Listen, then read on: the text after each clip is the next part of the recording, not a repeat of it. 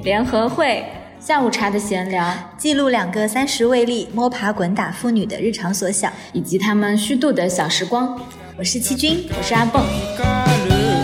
君のミラーボールよくるくるくるりと回って夜を我们今天要摸的鱼是， 迷人的材料，嗯，材料是指哪些材料呢？就比如说我们眼前的这个是陶瓷，这个是玻璃，嗯，然后这个是竹子，子嗯嗯，就是材料。啊，这么丰富吗？那我们今天主要讲哪些啊？这本书里面写了十种，就它的书名叫做《嗯迷人的材料》嘛。嗯你觉得什么样的材料算得上是迷人的材料？黄金。じきやつらが来 る頃さえ落ちるアウト落ちるアウトしようよ I will call 迷 you 人的材料它是一本书，其实它的结构非常的简单，嗯，就是作者他选了一张照片，那个张那张照片里面有他自己，他坐在一个类似于天台就是露台的地方，然后呢旁边有一个咖啡桌，他在那喝咖啡，就那样一张照片。 然后他就从那张照片里面选了，就圈定了十种东西，然后讲了这十种东西对应的材料，每一章讲了一种材料，就这整本书的结构大概是这个样子，就很简单和清晰。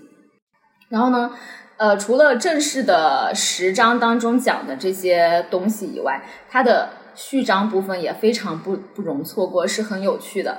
比如说，他写了说，世界上的第一把订书机是工匠亲手为法国国王路易十五打造的，每一根针上都刻着国王的名字的缩写。他还写到，就是他学生的那个时候嘛，就比较小的时候，有一次他在等地铁的时候就被有一个人就来抢劫，就想要就是抢他的钱，然后那个劫匪就把手放在口袋里面，就是呃好像是有一把刀在那边，但是他判断那个劫匪应该是没有刀。呃，应该是他用一个手指什么的假装一下，或者说就算有刀的话，那个刀应该非常小，所以应该不会造对他造成什么伤害。他就想说，那我就等车就是来了，然后快要关门的时候，一把把那个劫匪推开，自己跑上去，然后劫匪不就上不来车了吗？确实，他也这么做了。呃，然后他这么做了之后，他那个外面的皮衣，然后五层衣服都被划破，然后包括他的背上也被划了那个，他写的是说，好厉害啊！对他写的说割破了他的表皮和真皮，他这么来描述的。嗯，那是一把陶瓷刀吗？不是，那时候可能还没有陶瓷刀，那是一九八几年之类的，嗯还没有。但是它不是陶瓷刀，它是一个刀片，就是剃须刀的刀片哦割的。然后这件事情呢，就对作者就是造成了很深刻的影响。从此之后，他对各种材料都非常着迷。我以为是敬畏。着迷，他就很就是他觉得那么小小的一个东西，他怎么能割破那么大的力量对，五层衣服，而且刀片很窄啊。对，很小，是吧？嗯，所以他就从此之后就对这种材料很着迷。所以他第一种材料，他在这个书里面写的是就是钢或者说金属这种东西。嗯、因为就是剃须刀嘛，跟他比较有渊源。渊源。对，嗯，然后在钢就是钢铁啊、金属这一章里面有一句话，我觉得有一种莫名的浪漫。他写的是石器时代，铜和金是当时仅有的金属来源，因为地壳上仅有这两种金属是自然存在的，呃，其他都是必须从矿石当中提炼的。地壳上也有铁，但是绝大部分来自天上的陨石。这是他这本书当中提到金的部分，就是让我觉得比较浪漫的。你刚刚说那个就是都是天上的陨石嘛，然后很浪就是漫。对，地上的铁的话都是来自天上的陨石，大部分。然后如果是纯自然存在的金属，只有金和那个铜。嗯，就我不知道为什么他这个这种描述，就让我觉得有点浪漫。对，就是你有那个天空啊、宇宙啊，或者是那种很多年之前的东西，你留下来的就会觉得很浪漫。我昨天晚上给你发的那一段黄金的话，我其实好早之前看到的，然后那个时候是在微博看到的，嗯，就一直后来我再想跟别人复述这段话的时候，就一直搜不到。然后我昨天就是真的是随手一搜，就又搜到了。但是我我其实不知道他说的到底真的假的啊，因为现在嗯黄金不是也是可以就是人造人造出来嘛，对吧？是的他不是这样说的，嗯他我念一下念一下完整的那一段。他说：“有的小姑娘觉得金物老气俗，我得好好给您说说。金的原子序号是七十九，形成的方式有两种，一种是超大型的恒星的死亡。那些从宇宙初期就存在的、比太阳的质量大上成千上百倍的恒星，在生命的最后一刻，会通过一场无比绚丽的超新星爆炸结束自己的一生，金元素由此诞生。你看这个，它是一个恒星死了之后嗯诞生的元素，嗯，这个就，哎呀，就觉得特别珍贵，是的特别稀有。然后还有一种就是中子星的合并，中子星的密度超过一亿吨每立方厘米，两颗互相缠绕旋转的中子星在超越时间的时间中互相凝望注视，在超越时间的时间中一点一点的靠近，最后在互相触碰的一瞬间，就产生了一个大爆炸。然后爆炸产生了之后，就诞生了黑洞。黑洞诞生了之后产生的波动，甚至可以撼动空间本身，就是引力波。而比地球质量还大的金元素就会在这个过程当中产生，并挥洒到无穷无尽的宇宙空间中。在漫长的漂泊流浪后，其中很小很小的一部分偶然落到了地球上。好像眼泪啊，哦，你这么说，是那个他们嗯挥洒在挥洒出来的宇宙当中，然后很小很小的一部分落到了地球上，也就是最早开采的时候嘛。嗯然后，所以你看橱窗当中那些金项链反光的时候，是它在重现亘古恒星门的余晖。你看是不是要买黄金？好浪漫哦。然后它其实是跟钻石做的对比嘛，最后就是而钻石呢，钻石是碳在地底下压久了，就是看他这样说，当时又觉得黄金真的是太棒了，好一些是吧？嗯，是啊，加上我本来就觉得黄金也挺好的，但但是金戒指这个东西还是有一些太考验设计的力量了。嗯，然后以及现在的金，它如果是合成什么的话，可能就不需要碰撞啊什么的了。它它指的黄金应该就是特指那些你还是要从就是地球里面去开采出来的那些黄金淘出来。的。你刚刚讲了很浪漫的关于黄金的描述嘛，我还看到了两个地方也是让我觉得很浪漫的。第一个是对本期播客节目标题的一个回应，嗯，就是本期播客叫“手把手教你制造超音速哇，听起来好高深啊！”，然后我会先给你讲解一下原理，不然的话呢，就算我教你做了，你也 get 不到有什么对神我还得奇的点。先搜一下超音速呢，怎么这个东西还能制作出来呢？超音速其实很难达到的，但是呢，我可以手把手教你做出来，哦，好有悬念哦，好有悬念哦。真的可以的。我知道真的可以，但我想说，一定是一些莫名其妙的行为。就是，好，我先给你讲一下背景哈。嗯它这张就是还在讲金属嘛，嗯，就是你知道金属其实它是晶体，金属是一种晶体，它就跟钻石是晶体，然后有一些那种是晶体，哦晶体金属也是晶体。就是三个日的那个金。对，是的。但是它它不像钻石或者是某些嗯矿石那样，就是我们平时就能知道它大概是晶体或者是什么嗯呃结晶啊什么之类的，嗯就是很难感受到这一点。嗯因为金属它是不透明的，所以我们比较难感受到。嗯但是呢，我又觉得好像没有那么意外。就是你见过那种刚切割的纯的铁，或者是那个纯的呃磁铁嘛？就是它刚切、切割出来，它那个表面是有一种就是结亮晶，晶晶吗？就是那个晶体的那种感觉我没有。见过。哎，我搜了一下，晶体它其实就是原子、离子或分子按一定的空间次序排列而成的固体。嗯，如果我们用电子显微镜去观察金属的晶体，就能很明显的看到金属它其实就是一种晶体。嗯但它不像钻石啊那一类的晶体，它的结构非常的有规律和稳定。在金属的晶体的那个内部有很多乱七八糟的线条，就像你铺瓷砖什么的铺乱了，就是会有乱七八糟的这种线条，就很杂乱。然后这种线条杂乱的线条就叫做位错，位置的位，哦错误的错。位错是其实它是那个金属晶体内部的瑕疵，因为它就是相当于排列就没有那么规整，没有那么规律，它是一种瑕疵。嗯它代表的那个原子偏离了它原本就是最完美的那个构造。嗯，其实它是不应该存在的原子断裂，但但是对，但是呢，正是由于这种错误或者说瑕疵，让金属变得非常有价值。它的这种位错，让它就是让金属具有延展性以及很强的可塑性。在我们弯折那个金属的时候嘛，位错它就在晶体内移动。嗯。每个位错只移动了一小块晶体，嗯。就是它移动的时候呢，也带着一小块晶体移动，就是那个那个小到相当于是一个原子面、原子层级的移动。但是因为它可以带着这个小晶体这样移动呢，就可以让晶体成为就是可塑的物质，它就不像说钻石或者是木材，嗯。你一掰它就断了。所有的晶体都有位错吗？都可以呃没有，不是不是吧？你想想，你钻石其他的东西，你你去掰它掰得动吗？你去折它是折不动的。对，钻石只可以切。比如说你拿一个锤子去打金属，嗯你打一下它就是变变形啊什么的，你去打那个钻石，它肯定就碎掉了，它的原本的晶体结构感觉全被破坏了。包容性，就容错率很高，很有包容性。是的。其实位错你可以想象成就是有点有点像那个，比如说四边形啊之类的东西，嗯你扯它，它不是会动我嘛？大概就有点这种感觉。中可以这样去想。对，然后作者就写到说，这是让我觉得浪漫的地方啊。他说，位错移动会带着微量的这种物质，以超音速从晶体的一侧移向另一侧。换句话说，当你凹弯回形针的时候，就达到了超音速。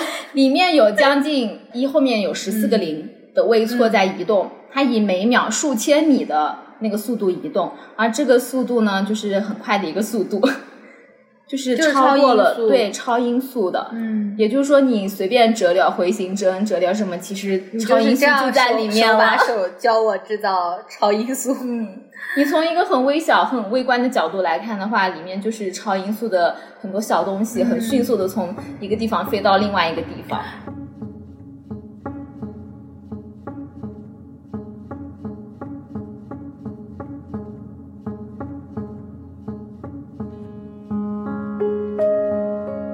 关于位错，还有一个点也非常的有趣，它是从位错的角度去解释熔点。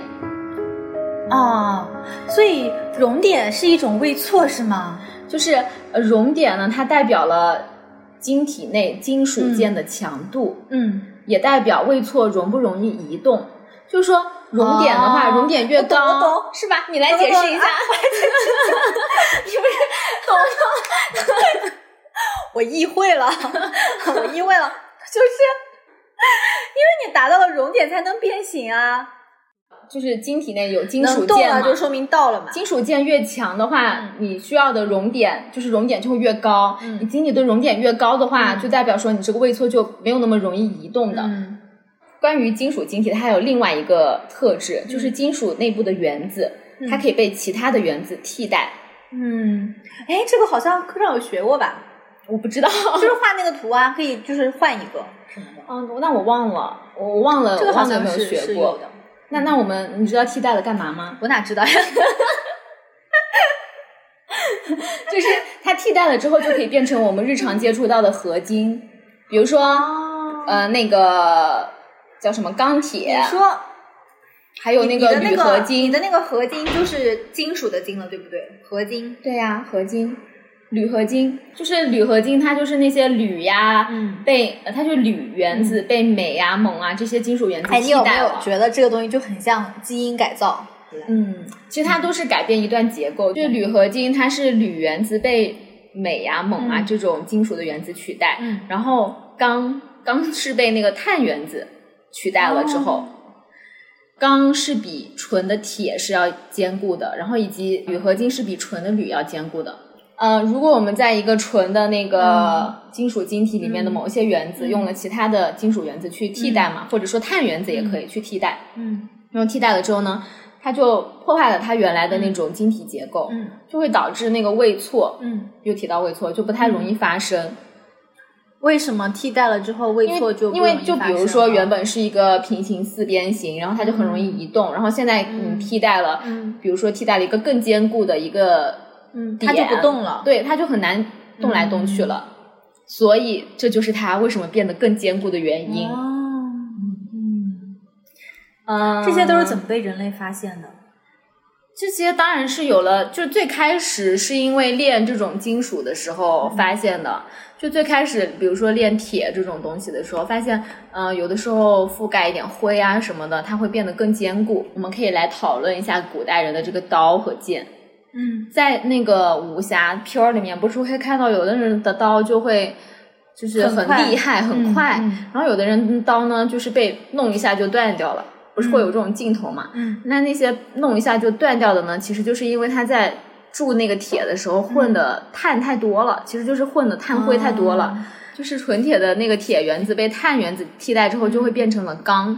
钢钢的强度是大的，对吧？对啊，但是它比较脆弱。就是你弯折一个钢，跟你折一个纯铁的话，你折一下纯铁还是不会断。直接就碎了。日本的铸剑不是很厉害吗？他们有一种铸剑的方式，就是用低碳钢，就是碳比较少的那个钢来做它的刀身，然后碳比较多的，就是高碳钢来做它的刀尖，就会变成它的刀尖就是非常的锋利哦坚硬，就是能刺刺东西嘛。然后它的刀身又比较柔软，就是不容易被折断，所以它那个很精妙？打那个就是铸造打它的那个时候是看着材料打，这边打多一点，那边打少一点。嗯，对，可能差不多是这样的。它住我不知我不知道它具体，或者说它是分开的，就是我这边先住起来，然后再融合起来。看电视觉得就是做这个刀的有什么好说？这么就武林当中一定要做他家他家的那个刀，就不理解为什么。是的，是的。然后现在就觉得，哦，人家真的有技术。嗯，是的，然后还有一个很有趣的关于金属的，就是不锈钢。你以前尝过金属的味道吗？我感觉我尝过，我也尝过。你是通过什么尝到的？就是比如说这个叉子对，在石头上面舔久了，我觉得就有金属的味道。哦你有试过吗？？就是嗯，某一些是有，然后以及我小时候应该是舔过钥匙。哎呀，你这么一说，我的那个突然我的那个金属的味道的记忆又更深刻了。有吧？就我也是金舔属的。就是如果没有这种我们发现了这种不锈钢的话，我们吃什么食物都有点铁的味道。不锈钢其实它是氧化铬。氧化铬在铁的表面形成那个透明的保护膜。如果说没有这个氧化铬的保护，我们就能尝到铁的味道。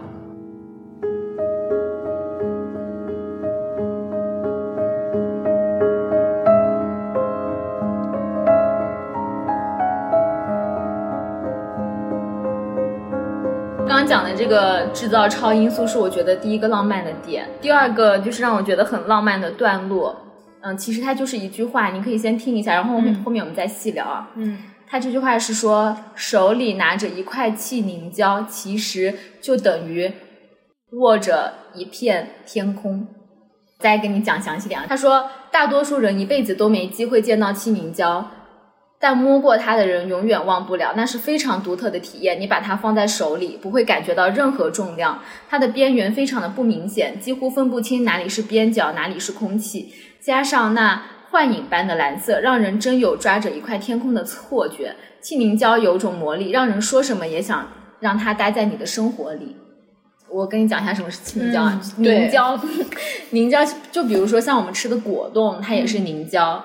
凝胶这种结构就是它有一个骨架，然后这个骨架里面再充满了一些东西。然后如果像果冻这种凝胶，它就是有一极力钉片放到那个水里面，然后极力钉片扩散到水里面，嗯呃，形成了一个骨架的空间，然后并且它和水结合，嗯这就形成了一个凝胶。然后气凝胶呢，当中的那个水用空气嗯来替代了，也就是说只保留下了它那个骨架。然后里面装的都是空气。对，然后这个气凝胶，它为什么说是像一片天空？就是那个气凝胶，它在呃浅色的背景之下，它是看不见的的，看不见的。因为它里面其实就是很多空气嘛，所以就可以直接透过它。但是如果它在深色背景下呢，折射、反射、漫反射之类的这种原理，就跟天空形成的原理一样，嗯，就会剩下蓝色的那一层。其实它是跟就是光不是有什么红橙黄绿蓝这些嘛，然后因为它们波长不一样，然后有的长有的短，反正最终就只折射下来那个蓝色的。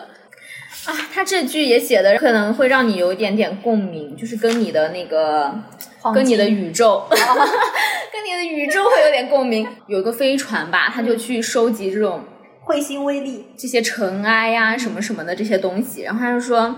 地面的回收小组已经差不多知道胶囊会落在何处，那个胶囊就是那个太空舱那个胶囊。然后他说，于是朝沙漠驶去，预备迎接经历了七年旅程、来回航行了四十亿公里的胶囊降落。就是他花了七年时间，然后走了那么那么多路来收集那些尘埃这个东西。跟宇宙相关的东西，时间单位都会被拉的就是很长对。然后我在看到这个的时候就觉得哇，我的那个时间真的好少，就很渺小，嗯就真的有这种感觉。就是一粒尘埃。你跟你跟那个超音速里面在跑的那些东西其实没有什么区别，就是我们。是吗？对啊，我们其实哎，你想想看，如果你把这个时间线拉的很长，嗯，那我们跟那个啊你说我们回形针里面，对啊，跟回形针里面那个，哦，那你你一开始你一开始讲的时候没有 get 到，是因为我觉得超音速在里面跑的那些很酷。就他们，哦就是在我想象中，他们应该是整齐划一的一排，就是很酷的那个位错，他们然后唰的一下子就他跑到们是被一那边。个外力嗯，被迫要跑成这样的呀。但你不确定他们会不会一直都在等待这个瞬间，因为通常来说他们都是固定不变的，然后反而是别人在弄他的时候，他才有那个你奔跑打破了他们瞬间的。生活。就是他们可能亘古不变的都是平静。哎，怎么说呢？不是很好说，看那个原子的性格吧，就是看他喜欢哪一种。对，好。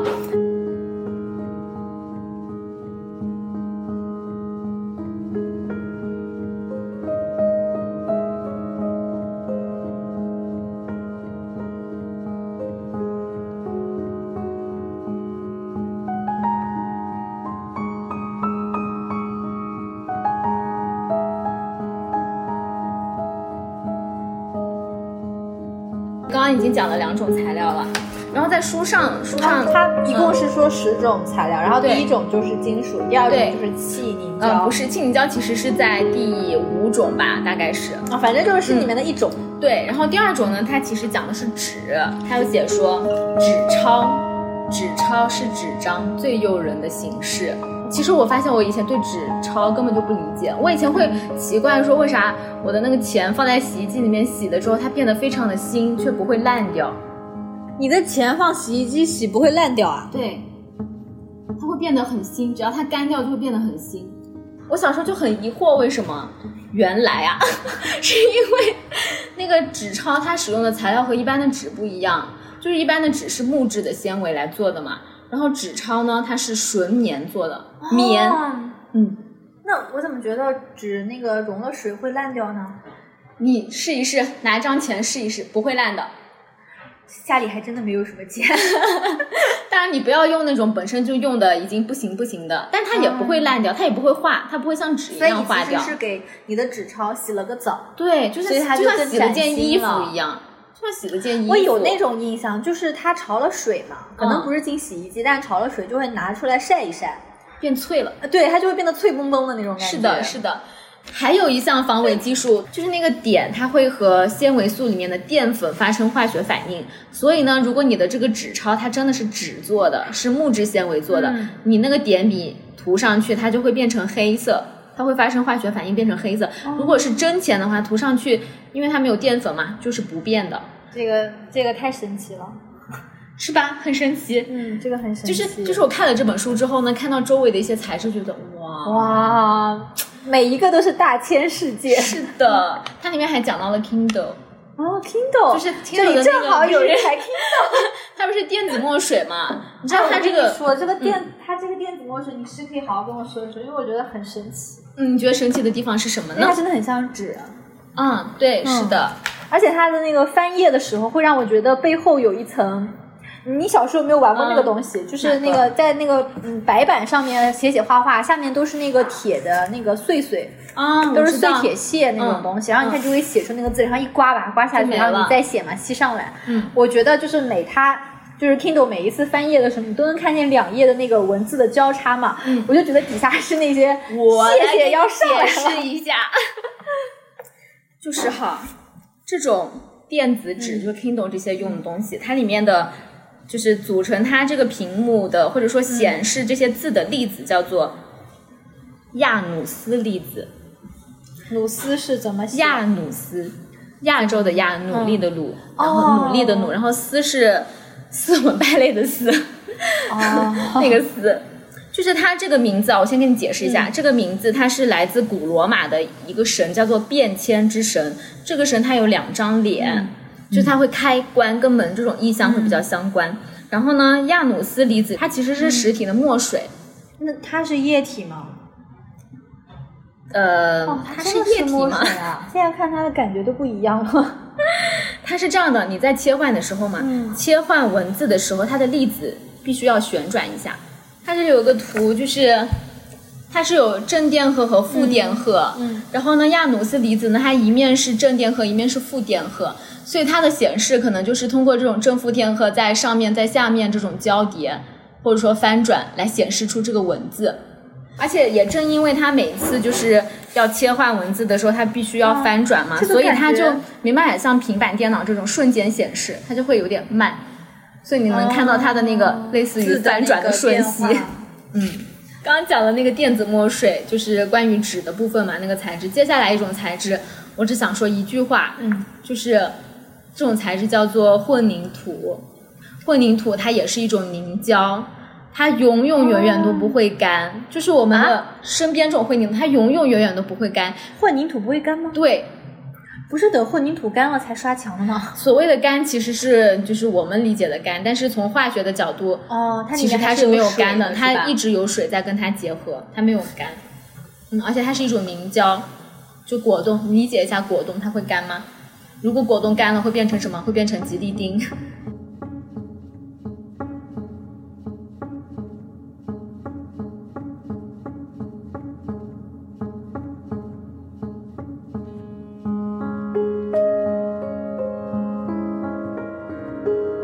后下一个他讲的那个是关于巧克力的，是我们今天要讲的要分享的最后一个了。嗯，巧克力非常的可怕，就是如果是百分之七十的巧克力嘛，它就是百分之七十，它其实已经是很苦的、很苦的黑巧克力了，但是它剩余的百分之三十都是糖。就纯糖，就它重量的百分之三十都是糖，加上重量百分之七十是那个巧克力纯的巧克力，然后混合起来变成百分之七十的巧克力，百分之七十的巧克力还依然非常的苦，嗯，所以可见我们平时吃到的巧克力，它的糖分是非常非常的重的，嗯，然后这边还会讲到说。吃巧克力胜过接吻，你有这种感觉吗？没有，你有你有把巧克力跟什么爱情啊，或者是跟那个没有是吧？我也从来没有没有这种感觉。嗯，但是在以前呢，像那些巧克力的广告，它是有那个性暗示的。啊，嗯哦，纵享丝滑吗？现在这个已经它非常的浅层了，它已经往那个爱情啊什么这种引导了。曾经的巧克力，比如说它它里面举例就是在它还小的时候嘛，那个电视上面放的巧克力广告，就是一个女生她在浴缸里面洗澡吃巧克力就发出了奇妙的声音，哦 然后其实就是有那个暗示的。它它那个暗示就是快感的暗示吧？嗯，对，是的。然后包括他这边说，科学家也研究了巧克力会比接吻还要那个。然后他研究的结果呢，不是说就是吃甜食就是会快乐？因为巧克力跟其他甜食不一样的有个点是，巧克力你开始拿到的是固固体，嗯然后它只有那个温度，就是在你嘴巴里面的那个温度是跟你空气中的温度不一样，它刚好是在你嘴巴里面那个温度，它是可以融化的。嗯嗯，所以呢，科学家就研究，就说巧克力开始在口中融化的时候，大脑的所有区域都得到了刺激，比接吻带来的亢奋还要强烈和持久。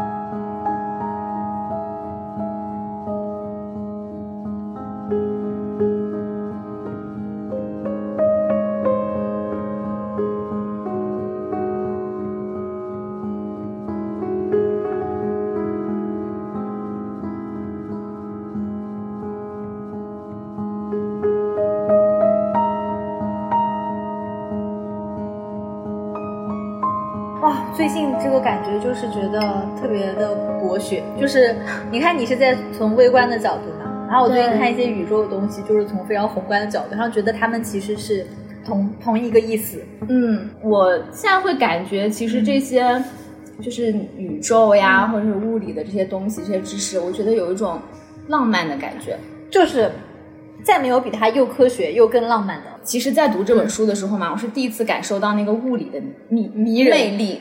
我知道有的人就是很着迷于物理啊什么的，对我以前其实不太不太理解，嗯。然后我读这个的时候，我有感受到，就是我我觉得因为人类讲出的话呀，就其实不一定代表他们真实的内心，然后人类的情感和关系非常的脆弱，又受到文化各种的影响，又容易飘渺，就是又非常的容易变。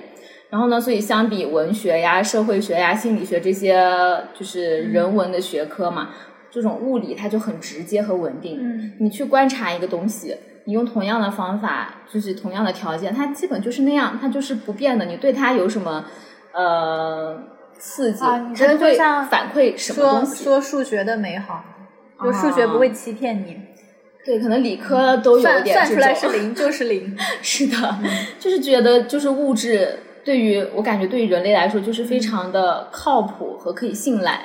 还有在前面的序章当中，其实还有一句话，我觉得他也写的非常好。他说是衣服、住宅、城市和各式各样的东西，让我们成为人，啊，而我们用习俗和语言让他们具有生命。